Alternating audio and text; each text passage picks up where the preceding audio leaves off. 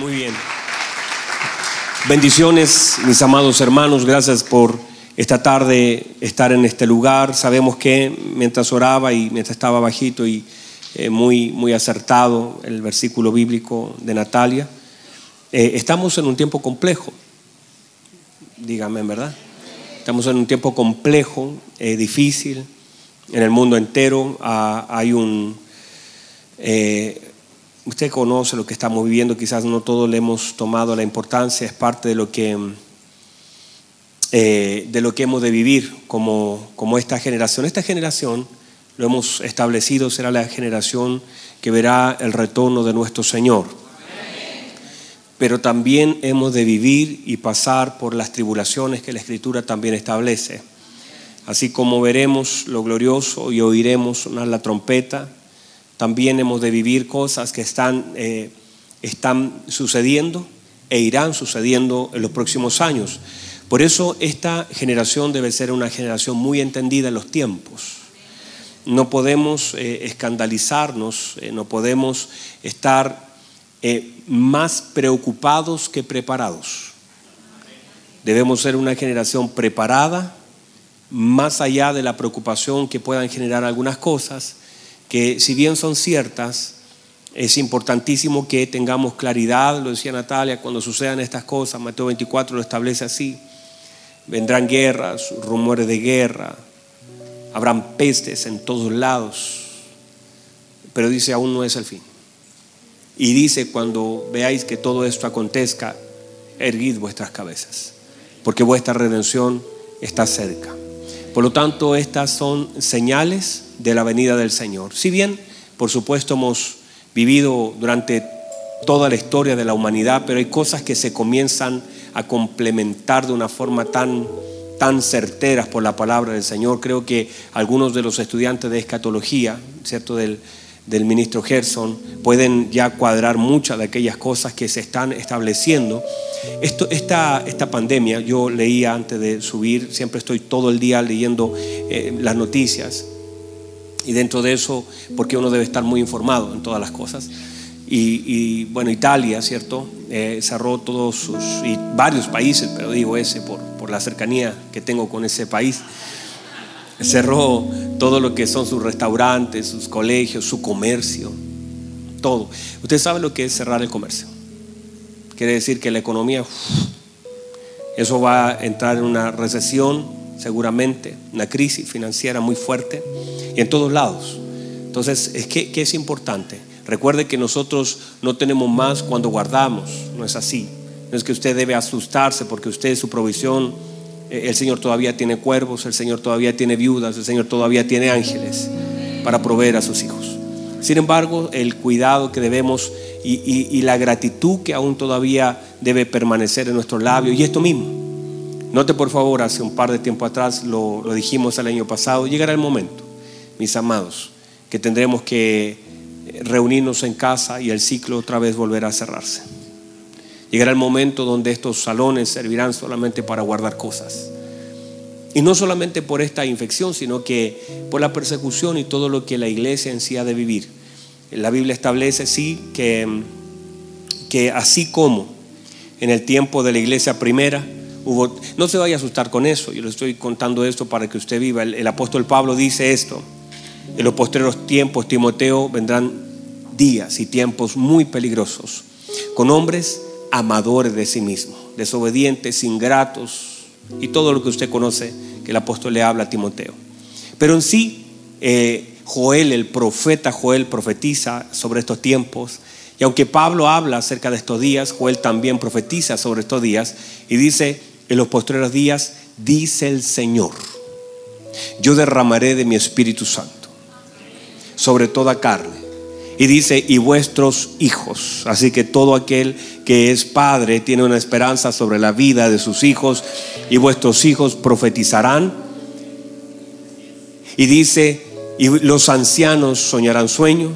Y los jóvenes no estarán en la droga, no estarán perdidos en el mundo. Dice, los jóvenes verán visiones.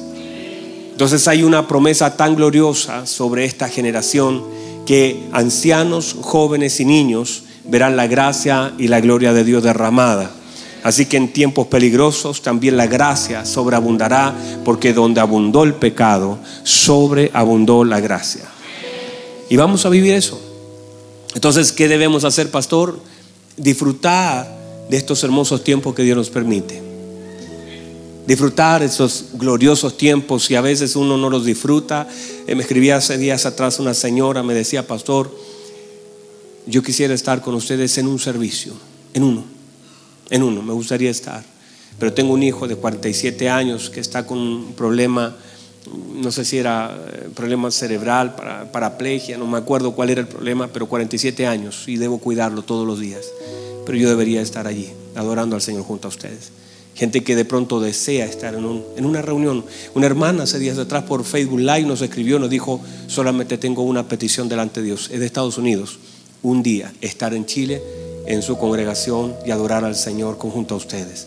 Es, un, es como a veces no nos damos cuenta de este hermoso tiempo que vivimos, el adorar juntos, el cantar, el hacer de la palabra del Señor, y no solamente aquí, en todo lugar donde alguien se congregue, qué hermoso es congregarnos. Eh, el salmista lo dice así, cuán bueno, cuán delicioso es estar los hermanos juntos. Llegar al día en que estemos en armonía y quizás no podamos estar juntos, pero la armonía una misma palabra, una misma melodía sonando. Estaremos conectados a través de las redes, adorando al Señor. Y recibiremos noticias, de pronto estaremos, ay pastor, algo está sucediendo aquí en la casa, mis hijos están tirados, no se levantan, son las 4 de la mañana y todavía están ahí llorando. Dígame, por favor.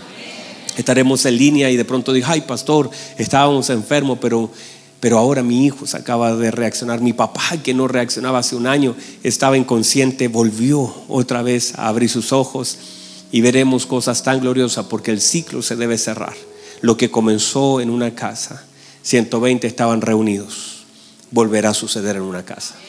Y volveremos a ver la gracia y la gloria de Dios moverse de una forma sobrenatural. Amén, iglesia. Así que aprovechemos estos tiempos que Dios nos da Vamos a ir viendo cómo evoluciona todo, pero esto no debe ser sorpresa para nosotros, eh, sino que debemos estar preparados por sobre preocupados. Mire lo que dice la palabra del Señor en el libro de Juan capítulo 4. Mire lo que dice el versículo 31. Entre tanto, Juan 4:31. Entre tanto los discípulos le rogaban, diciendo, Rabí, come. Él les dijo, yo tengo una comida. Perdón, ¿cuántas comidas tenía? Una. Yo tengo, yo tengo una comida. Que comer que vosotros no sabéis. Entonces los discípulos decían unos a otros, ¿le habrá traído alguien de comer? Jesús le dijo, mi comida es que haga la voluntad del que me envió y acabe su obra. No decís vosotros aún faltan cuatro meses. Mire lo que dice el versículo 35. No decís vosotros aún faltan cuatro meses para que llegue la ciega. He aquí os digo, alzad vuestros ojos y mirad los campos, porque ya están blancos para la ciega. Tomen asiento, por favor, mis hermanos.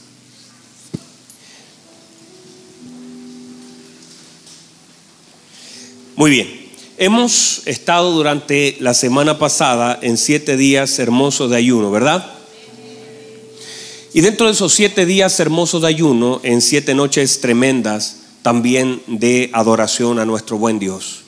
Luego cerramos el día domingo con una cena hermosísima y si no estoy tan equivocado, una de las cenas más hermosas que hemos vivido como congregación en estos ocho años.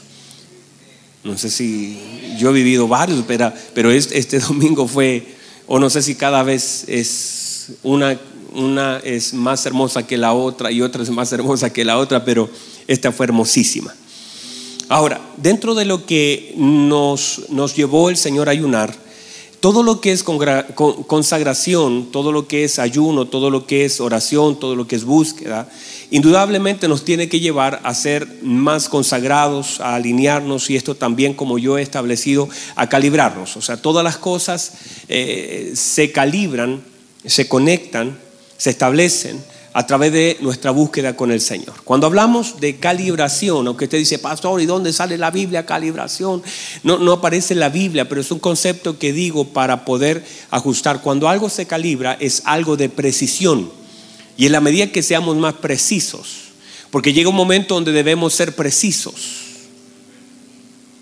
En la medida que seamos más precisos, daremos en el blanco. De hecho, pecado es cerrar el blanco, ¿verdad? Entonces, es como seremos certeros. Cuando uno dice esto es la certeza. Bueno, la fe es la certeza. Entonces, en la medida que nosotros vamos calibrando nuestra vida, es esto, míreme por favor. Cuando yo voy calibrando mi vida, es que yo comienzo a hacer la voluntad del Señor. Y eso es que, eso es que yo haga lo que Dios quiere que yo haga. Cuando no, nosotros estamos descalibrados, fuera de foco, desenfocados, como usted quiera llamarle, e, es que justamente comenzamos a hacer lo que nosotros queremos hacer y estar descalibrado es hacer lo que usted quiere y no lo que Dios demanda de nosotros. Y muchas personas hacen eso, le entregan a Dios lo, que ellos quieren dar o lo que ellos pueden dar y no lo que Dios está demandando. Aquel, aquel joven rico le dijo, Señor, yo, yo de joven hago todas estas cosas, honro a mis padres, yo no miento, y no es que estaba mal, pero el Señor como que le dijo, quiero calibrarte más, quiero calibrarte más, quiero, quiero hacerte más perfecto, quiero, quiero que sea más certero todo lo que estás haciendo. Y él no pudo.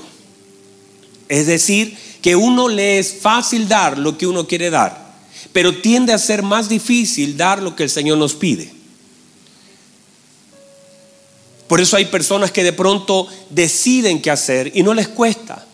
Pero sí les cuesta hacer la voluntad de Dios porque la demanda del Señor normalmente viene también a medir la obediencia del hombre. Otra vez, la demanda del Señor viene a, medir y a establecer la obediencia del hombre. Y siempre entonces el Señor le va a pedir algo que para el hombre es un desafío a la obediencia. ¿Usted cree que no sabe el Señor que Jonás tiene problemas con Nínive? Claro que sí. Antes del Señor soltarle la palabra, el Señor ya sabe cuál es el concepto de Jonás sobre Nínive. Y eso, la palabra es soltada sobre Jonás, pero el Señor siempre supo que pensaba Jonás. El problema es que cuando Dios hace una demanda no la cambia por lo que nosotros pensamos. La demanda continúa en el mismo lugar, esperando que alguien la pueda obedecer. Entonces, cuando nosotros tratamos de hacer nuestra voluntad, pagaremos el precio de nuestra desobediencia.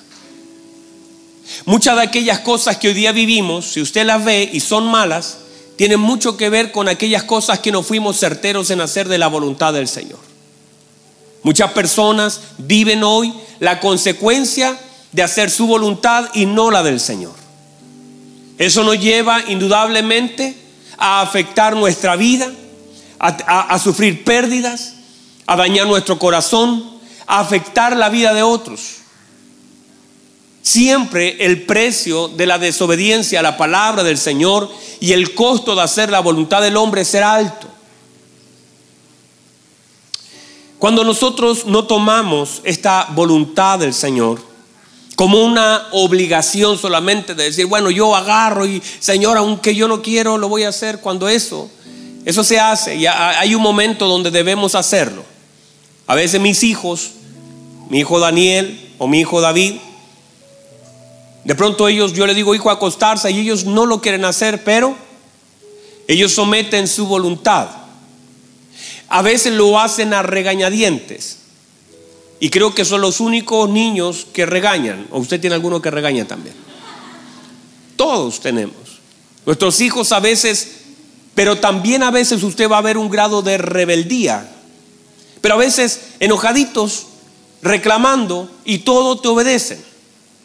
Pero llega un momento donde hacer la voluntad del Padre genera placer. Llega un momento donde hacerlo te alimenta y entiendes y te fortaleces en lo que el Señor te está pidiendo. Y eso es lo que hace el Señor. Y Él dice, mi comida es. ¿Por qué? Porque Él determina que la comida para Él es hacer la voluntad del Padre. Y eso es lo que Él define, es que eso llena mi vida. Eso me complace, eso me nutre, eso me fortalece. Cuando nosotros entendemos este principio y vemos que el Señor mismo nos enseña a través de toda la escritura y aún en lo básico, no básico, sino lo profundo, lo sencillo, no básico, perdón, lo profundo de lo que el Señor nos enseñó en la oración y aquellos principios que Él nos enseñó, diciendo cuando oren, ustedes deben orar así. Pero no es la repetición de una frase, sino que es el entendimiento del principio. De hecho, Jesús nos enseñó a orar el Padre nuestro, pero Él nunca lo oró. Pero cada uno de sus principios sí los llevó en todo lo que Él decía al Padre. Él dice, tienen que orar así, tienen que orar Padre nuestro. Entonces la primera cosa es que tú tomes una posición como hijo. Porque nada de lo que ha de suceder luego de la oración se establece sin tomar la posición y la verdad de un hijo. Y luego quiero que entiendas que no eres único, eres parte de una familia. No es Padre mío, es Padre nuestro. Entender que no soy el único que estoy clamando, sino que yo soy parte de un todo de un cuerpo que está pidiéndole algo a alguien que oye. Hágase, dice tu voluntad y comienza a hablar, ¿cierto? Para, para saltarme o, o que estás de los cielos. Establecer la posición y la altura. Que estás, dar el lugar que Él tiene. Establecer el orden de las cosas. ¿Dónde estoy yo? ¿Dónde está Él? No es darle una orden a Él, sino someter mi voluntad a la voluntad de Él. No estoy para ordenarle al Señor lo que haga, estoy para oír lo que Él quiere que yo haga y orar de acuerdo a su voluntad. Que se haga su voluntad, Señor. Así como en el cielo, que también en esta tierra se haga su voluntad. Y luego conecta. Y el pan, quiere decir que voluntad y pan van juntos. Que hacer la voluntad del Padre debiese ser la satisfacción de los hijos. Vamos, diga. Que hacer, míreme, que el pan del cielo es la comida de la tierra. Que hacer la voluntad del Padre debiese ser la satisfacción más grande de los hijos. Cuando tú ubicas al Señor en tu vida y sabes que Él conoce todo lo tuyo, que conoce no solamente tu ayer, conoce también tu mañana. Y que como Padre quiere lo mejor para usted y para mí. Y que nos ama con un amor eterno. Y que los planes del Señor son altos. Y que Él tiene pensamientos de bien y no de mal.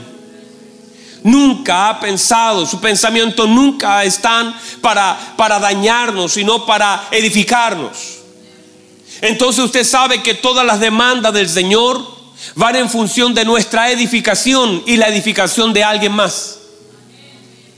Entonces ya tú no cuestionas lo que Él pide, sino que aunque no lo entiendes, porque hay cosas que no podemos entender en el ahora, pero tú sabes que detrás de la demanda del Señor hay algo tan bueno, tan provechoso, tan glorioso, tan hermoso, Tú sabes que detrás de lo que Él está pidiendo hay algo profundo que tú en esta dimensión y en este momento y en este tiempo quizás no lo podemos entender, pero lo debemos hacer por causa del entendimiento de saber quién es Él. Y cuando descansamos en esa gloriosa voluntad y entendemos el amor sublime que nos cubre, entonces las cosas cambian porque tú disfrutas haciendo su voluntad, porque el hacer su voluntad Es una manifestación de conocerlo a Él. Y el conocimiento que tienes de Él te lleva a entender que en sí nada malo puede salir de Él hacia ti. Aunque ahora lo que podamos vivir parezca un poco malo, sabes que Él es bueno. Vamos, vamos, sabemos que Él es bueno. Y que su voluntad se expresa eternamente en la vida del hombre. Y que hay un plan trazado. Y que eso hará que al final de todo asunto podamos decir, gloria a Dios, la verdad es que no tenía idea del final de este asunto pero seguí confiando en la voluntad y hacer la voluntad de Dios siempre será el alimento de cualquier hombre y el gozo y el placer de todo hombre que en la tierra. Entonces cuando estamos conectados a esa voluntad, por medio de la palabra, porque cómo se establece, mire, y es aquí, míreme, el lugar más seguro de la tierra no es el Pentágono, no es un hospital, no es su casa, es la voluntad del Señor. Ese es el lugar más seguro donde usted puede descansar la plena, perfecta voluntad del Señor. ¿Y cómo sé y conozco esa voluntad? Por medio de su palabra, a través de la guía del Espíritu Santo. Entonces cuando yo no opero en esa voluntad, no la conozco, ni me importa.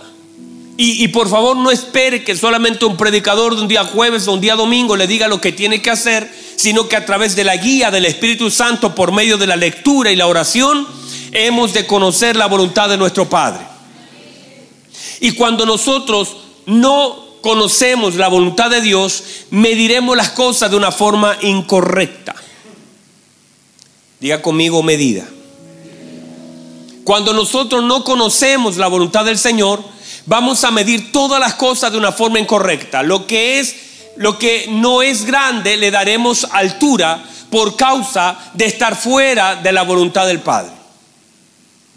No tendremos la capacidad de dimensionar.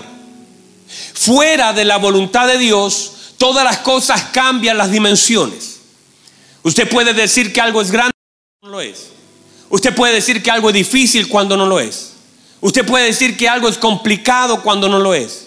Usted puede decir, ah, es que, pastor, yo con esto no puedo cuando sí puede. Lo que pasa es que cuando nos salimos de la voluntad de Dios, todo se vuelve más las dimensiones de las cosas que vemos se, comienzan a perder. ¿Por qué?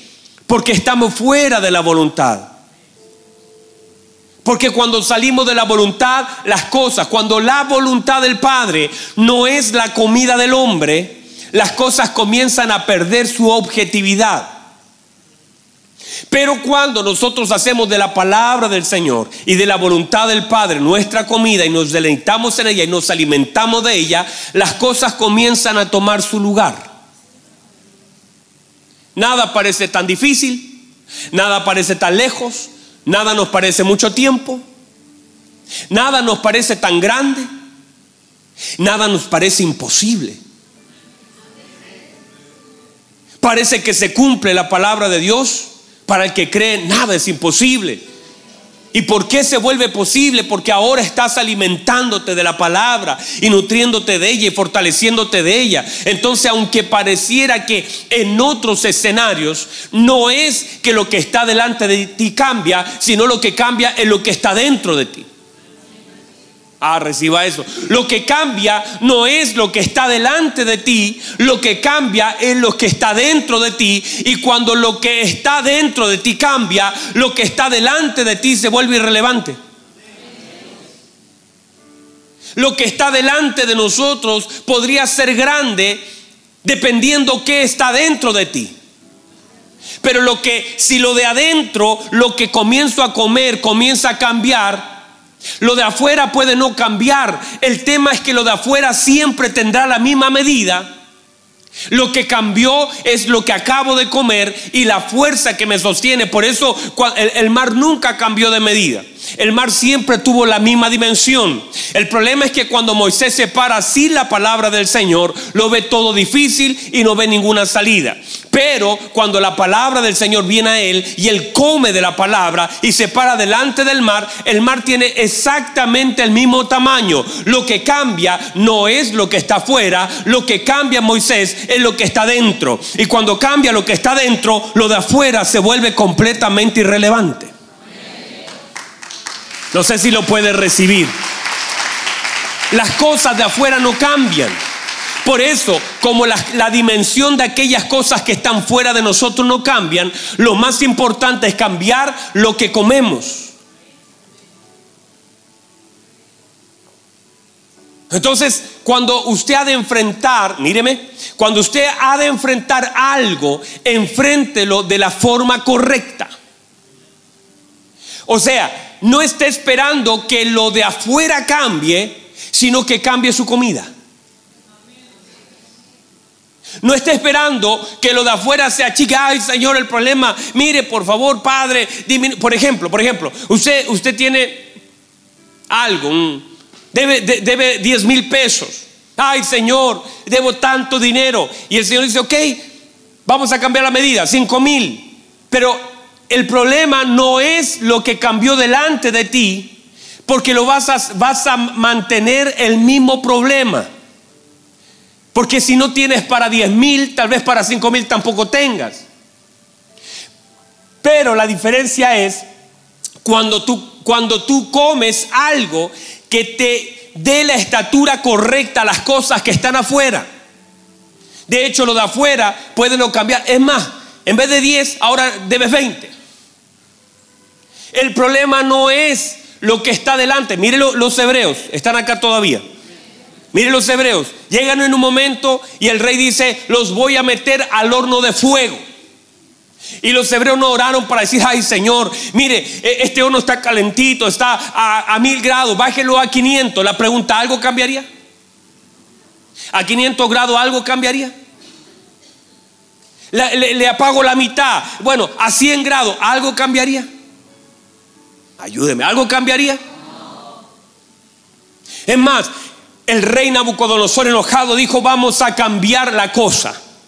Esto estaba tremendo, pero se va a volver peor. Así que ahora lo vamos a, calentar siete veces más.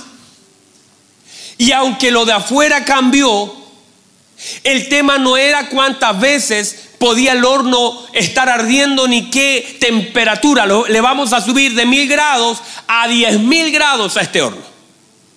Y para los hebreos la temperatura de afuera era irrelevante. Porque la comida de ellos que lo había fortalecido hacía irrelevante lo que pasara fuera de ellos.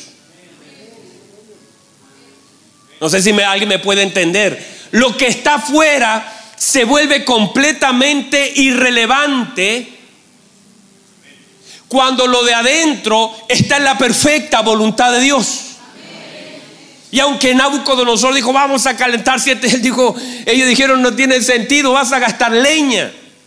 ¿Qué importa si le pones 20 palos más al asunto? ¿Qué importa si esto no se llama de esta forma, sino de otra? ¿Qué importa si hay mayor crisis? El tema es, ¿qué hay dentro que te puede sostener independiente de lo de afuera? Entonces, frente a las cosas que nosotros vivimos, las cosas de afuera pueden no cambiar. De hecho, mírenme, mírenme.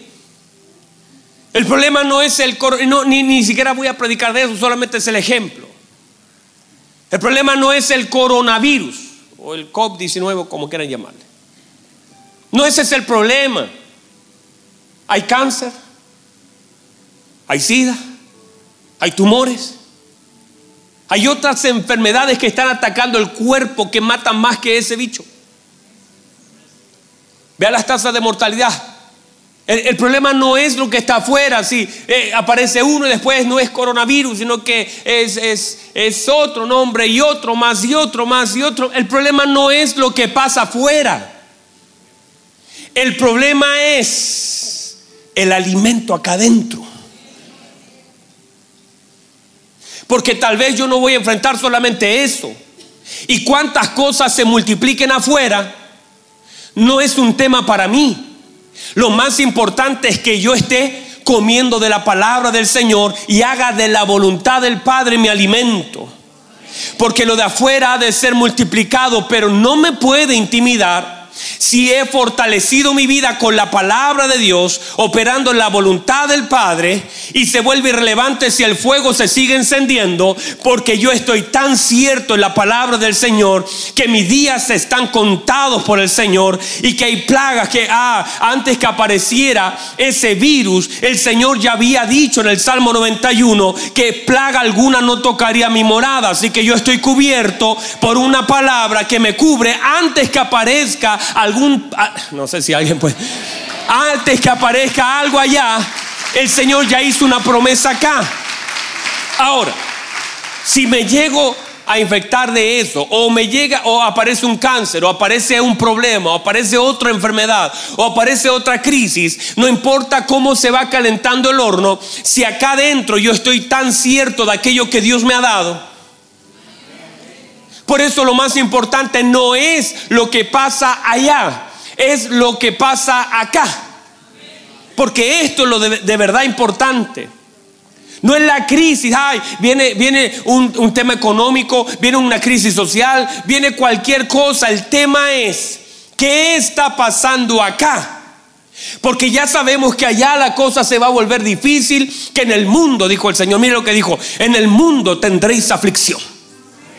Pero dijo, confiad, yo he vencido al mundo. Así que el mundo lo que te va a ofrecer es aflicción. Por eso lo que debo hacer yo es alimentarme de la palabra del Señor, porque lo de afuera será incrementado. Y lo que debo hacer es fortalecerme. Dígame, por favor. Entonces, ¿qué quiero decir con eso? ¿Lo puede entender? Quiere decir que cuando yo no estoy operando la voluntad del Señor, las medidas de mi vida comienzan a ser extrañas y comienzan a dimensionarse. La Biblia dice que Saúl, el Espíritu del Señor se había apartado de él. ¿Qué pasó con eso? Ahora todo lo ve grande, todo lo ve difícil, todo lo ve imposible. El hombre tenía el mismo tamaño. Míreme, ese Goliat tenía el mismo tamaño para David que para Saúl, pero lo interpretaban de forma distinta. Saúl decía, usted no va a poder con él. Mire lo que le dice, usted no puede con él, porque usted, mire cómo ve Saúl, una persona que se mueve de la voluntad de Dios comienza a ver las cosas de una forma equivocada. Usted no puede con él porque usted es un muchacho porque tengo problemas para dimensionar cuando me aparto de la voluntad del Señor. Usted es un muchacho, usted no tiene edad, usted no tiene experiencia, pero Él es un hombre de guerra. Por lo tanto, cuando yo me muevo de la voluntad de Dios, comienzo a dimensionar cosas de forma equivocada. David, como estaba en la voluntad del Señor, dice, ah, no, es que usted está midiendo mal. Présteme su, su medida. Usted me está midiendo así, de aquí hasta acá, y esa es una mala medida. Mire, le voy a contar las medidas del Señor en mí. Yo estaba cuidando las ovejas de mi padre. Y venía un oso. Y esa es una medida mayor que ese. Y me agarraba una ovejita. Y como eran de mi padre, yo decía, yo no voy a permitir que nada toque lo que es de mi padre. Así que yo salía detrás de él, fuese oso o fuese león, a mí me daba lo mismo. Porque a mí no me importa si es así o si es así. Porque si, mire lo que dice él, fuese oso o fuese león, para mí era completamente irrelevante. Porque las medidas no cambian la medida. Ah, no sé si alguien La medida de lo de afuera no cambia, no cambia la medida de aquello que yo tengo por dentro. Así que cuando viene este, este o este, a mí no me complica en absoluto porque esas medidas no me definen. El tema es que yo tengo por dentro a Jehová de los ejércitos. Y esta medida que tengo por dentro es mayor a la medida que me ataca por fuera.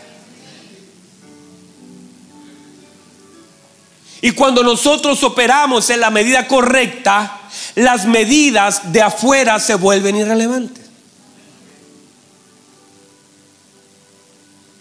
No sé si alguien lo puede recibir. Mire lo que dicen estos hombres. Míreme, míreme. Me está mirando. En serio. Mire lo que dice estos hombres, porque se nos acaba el tiempo, se nos acaba de agotar. Pero como hoy día estoy tan generoso, Diez minutos más. Es temprano, ¿verdad? ¿Podemos aguantar diez minutitos más? Ya. Mire lo que pasa. Llega y ellos dicen esto. El Señor le dice, ustedes dicen falta. ¿Qué dicen ellos? Dice, aún falta. Quiere decir que en nuestras medidas, cuando no conectamos con la voluntad del Señor, nosotros siempre pensamos que nos falta. Cuando nosotros estamos en las medidas incorrectas, la mente comienza a operar diciendo falta, no tienes, no puedes, te falta. Las medidas equivocadas siempre atentarán contra que yo tengo, míreme, contra lo que no sé que tengo, pero está.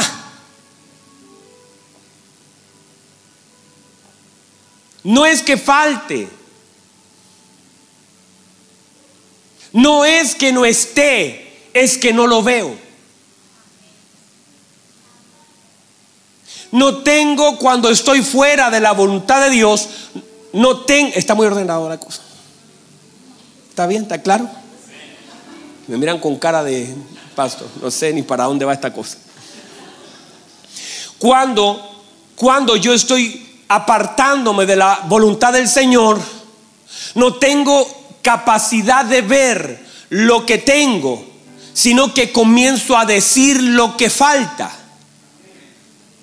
No veo, mire, mire lo que dice el Señor, ustedes están operando en dos dimensiones distintas. Ustedes dicen que falta, pero yo le digo, levante la mirada. O sea, quiere decir, con su boca ustedes dicen falta, porque sus ojos no están viendo lo que, lo que hay. falta. Cuando usted piensa que falta, no es que falte, simplemente no lo veo. El problema no es que falte, el problema es que no lo veo, no veo lo que está. Y cuando yo no tengo la capacidad de ver lo que ya hay, comienzo a hablar en aquellas cosas que creo que faltan. Porque estoy fuera de la voluntad. Hay cosas que no faltan, solo cosas que no se ven. Entonces, ¿cuál es la idea de esto? Que comience que estar en la voluntad del Padre y comer de ella, y usted agarra la palabra y empieza a masticarla. Y comienza a hacer de la palabra del Señor su alimento.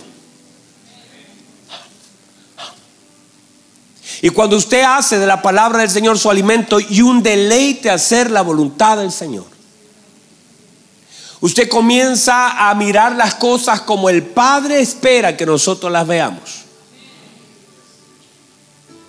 Entonces comenzamos a calibrar de tal forma las cosas que podemos ver lo que Dios quiere que veamos en el tiempo que Dios espera que lo veamos. Entonces ahora ya no puedo decir falta. Ay, pastores, que a mí me falta tanto. No. Ah, es que todavía falta porque estás mirando por causa de aquello que no tienes. Porque tú dices, y a veces lo que decimos tiende a afectar las cosas que no vemos. Porque con nuestra boca estamos poniendo un tiempo incorrecto por causa de aquellas cosas que no vemos. Y estamos hablando descalibradamente. No es que falte, pero yo digo que falta. Pasa el problema de esto. Diga conmigo contemplación. Otra vez, más ánimo. Contemplación. Quiere decir cuando el Señor dice, puesto los ojos en Jesús, la intención es, quiero que vean. Mire, mire por favor, quiero, el Padre dice, quiero que contemplen a Cristo. Si nosotros ponemos nuestros ojos en el lugar correcto, si nosotros, es la misma idea de levantar la mirada, ponemos nuestros ojos en el lugar correcto, lo que hablemos estará cuadrado con aquello que podemos ver. Otra vez. Si yo tengo la capacidad de ver a Jesús, las cosas que hablaré por causa de lo que veo cambiarán. Puesto los ojos en Jesús. En la medida que nosotros comenzamos a ver y mantenemos la mirada, ¿qué le pasó a Pedro? Pedro comenzó a mirar hacia las olas, comenzó a mirar el viento y dejó de ver al Señor. Y cuando deja y desconecta su vista del Señor, se comenzó a hundir. Esto es un principio. Nos desconectamos de nuestro Señor y nuestra vida se comienza a hundir. Cuando tú contemplas algo, tú tienes la capacidad de poder ver detalles. Cuando tú mantienes tu, vista en un lugar, tú comienzas a ver cosas y cuando tú ves al Señor, tus ojos siempre verán algo que el Padre te permite ver en Él. En la medida que yo puedo ver a Michael, lo veo. Y lo vuelvo a ver. Y lo vuelvo a ver. Lo que veo se vuelve en mi mente una imagen tan fuerte y puedo ver detalle de Michael. Si yo lo veo a la pasada y yo solamente lo miro por un segundo, hay cosas que yo no veré de él. Pero si mis ojos están fijos en él, yo podré contemplar cosas y podré ver detalles que gente no tiene la capacidad de ver.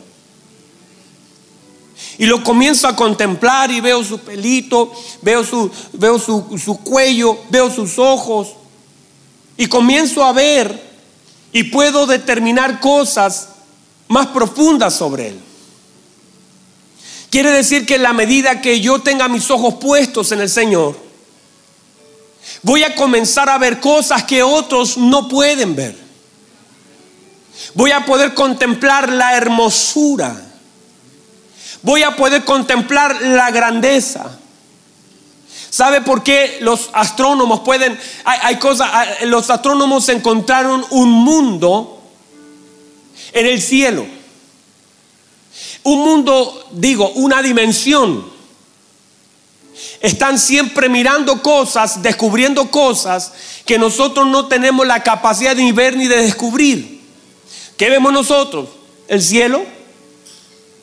¿Qué? Porque los ojos de ellos están conectados todas las noches a los cielos y están buscando la manera de llegar más lejos y cada vez apuntan sus telescopios a un nuevo lugar. Y mientras apuntan el telescopio a un nuevo lugar, descubren algo que nadie puede ver si no hay contemplación. Quiere decir que la grandeza de lo que ellos conocen tienen que ver con el tiempo que pasan mirando. En la medida que nuestros ojos estén centrados en Cristo, en la medida que comencemos a mirarlo a Él, vas a ver profundidades de Él que nunca antes vistes. Vas a ver dimensiones que nunca antes consideraste. Vas a poder profundizar en cosas y si tienes puesto tus ojos en Cristo, vas a comenzar a ver la grandeza de Él, la hermosura de Él. Vas a profundizar y, el Señor, mire, si sus ojos se, se centran en Él, el Señor mismo se permite ver.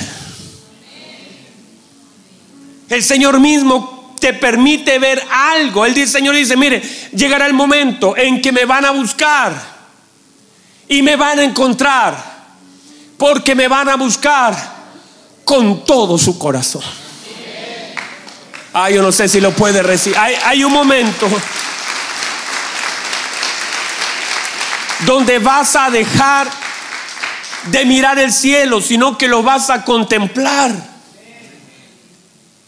donde vas a poner tus ojos en Cristo, lo vas a comenzar a buscar. Y mientras lo, esté buscando, Él se no es que tú puedas encontrarlo, es que Él se deja encontrar. Y el Espíritu Santo te empieza a señalar, porque el Espíritu Santo nos guía a toda verdad y a toda justicia, y te comienza a señalar, y, y Él te comienza, y Él te guía, Él te dice, aquí está, míralo. Aquí está y te comienza a conectar con la grandeza, la gloriosa presencia, la gloriosa, la belleza de tu Señor. Y comienzas a profundizar en cosas que no se pueden ver a menos que no haya contemplación. Y en la medida que comiences a mirar hacia el lugar correcto, reciba esto por favor. Ya se me agotó el tiempo, pero déjeme cerrar con esto. ¿Por qué, por qué Esteban habló bien? ¿Por qué Esteban dijo lo que dijo? Lo dijo porque la mirada la tenía en el lugar correcto. Lo estaba matando. La Biblia dice que los hombres, los dientes, lo así dice que hacían chillar sus dientes de enojo. Pero Esteban no dice que miraba los dientes de la gente. No dice que Esteban miraba el rostro desfigurado de aquellos que lo querían matar. Esteban no estaba mirando las piedras que le iban a lanzar. Dice la Biblia que Esteban levantó sus ojos y dice, veo los cielos abiertos y lo que estoy viendo ahora mismo es al Hijo de Dios.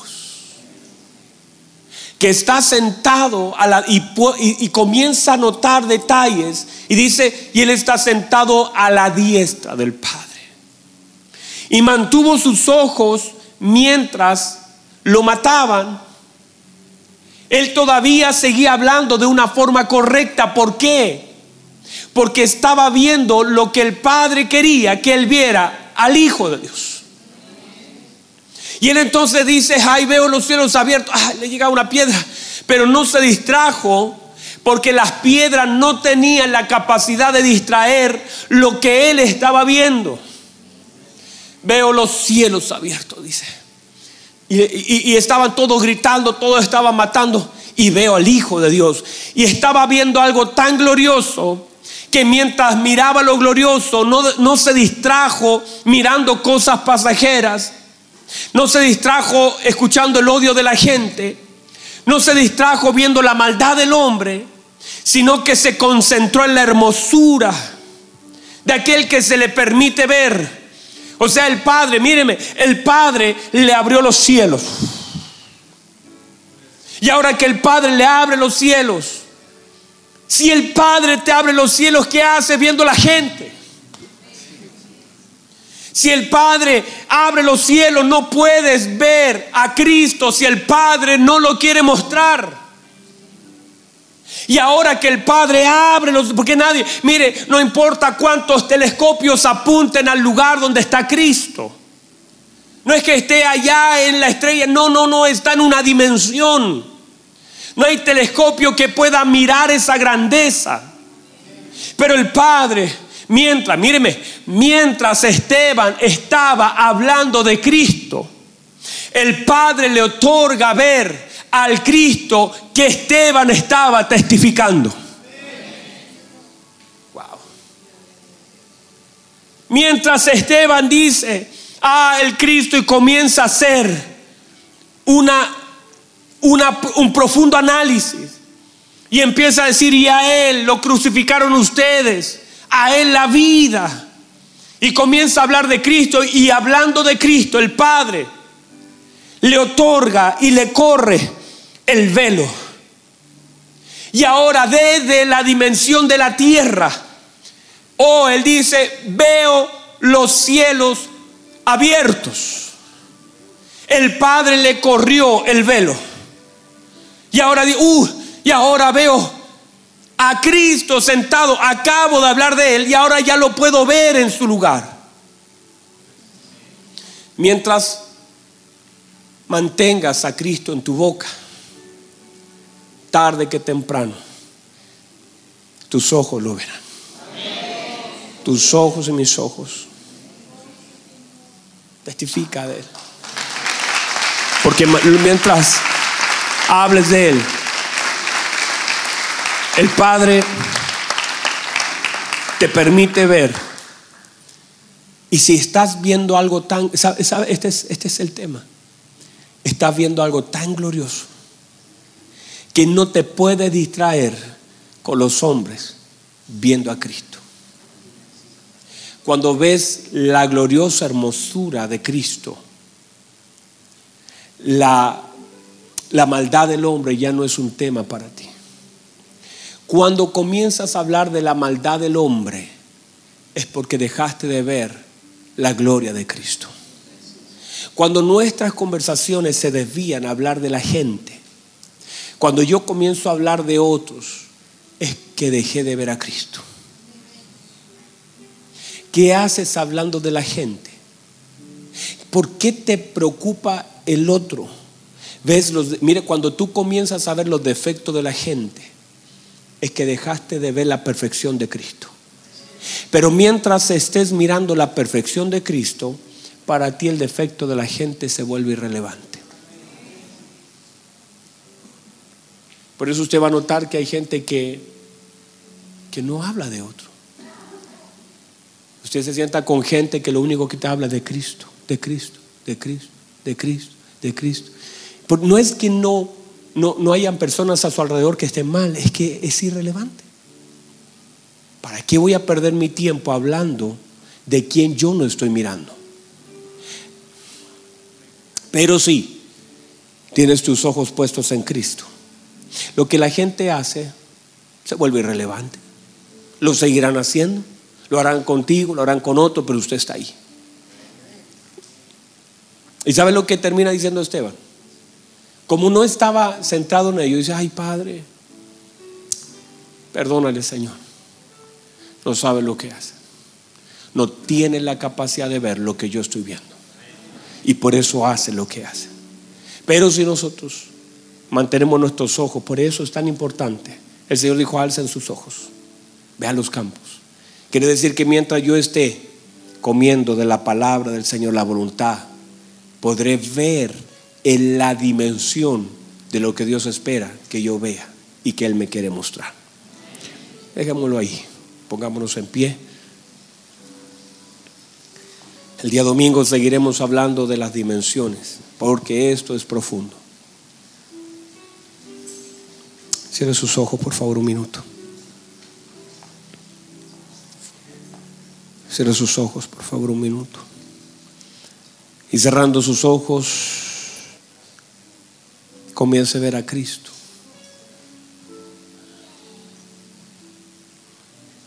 Comienza a ver su gracia, su gloria. Ay, pastor, yo no lo puedo ver. Claro que lo puedes ver. Puede ver su misericordia, su bondad, su gracia. Puedes ver a Cristo en diferentes formas y dimensiones. Puedes ver a Cristo en tu matrimonio, puedes ver a Cristo en tus hijos, puedes, los cielos cuentan la gloria de Dios y la gloria de Dios es Cristo. El firmamento anuncia la obra de sus manos.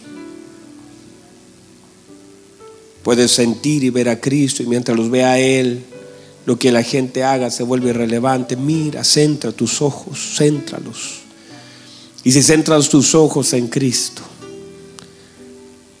Dejarás de estar reclamando por lo que no tienes.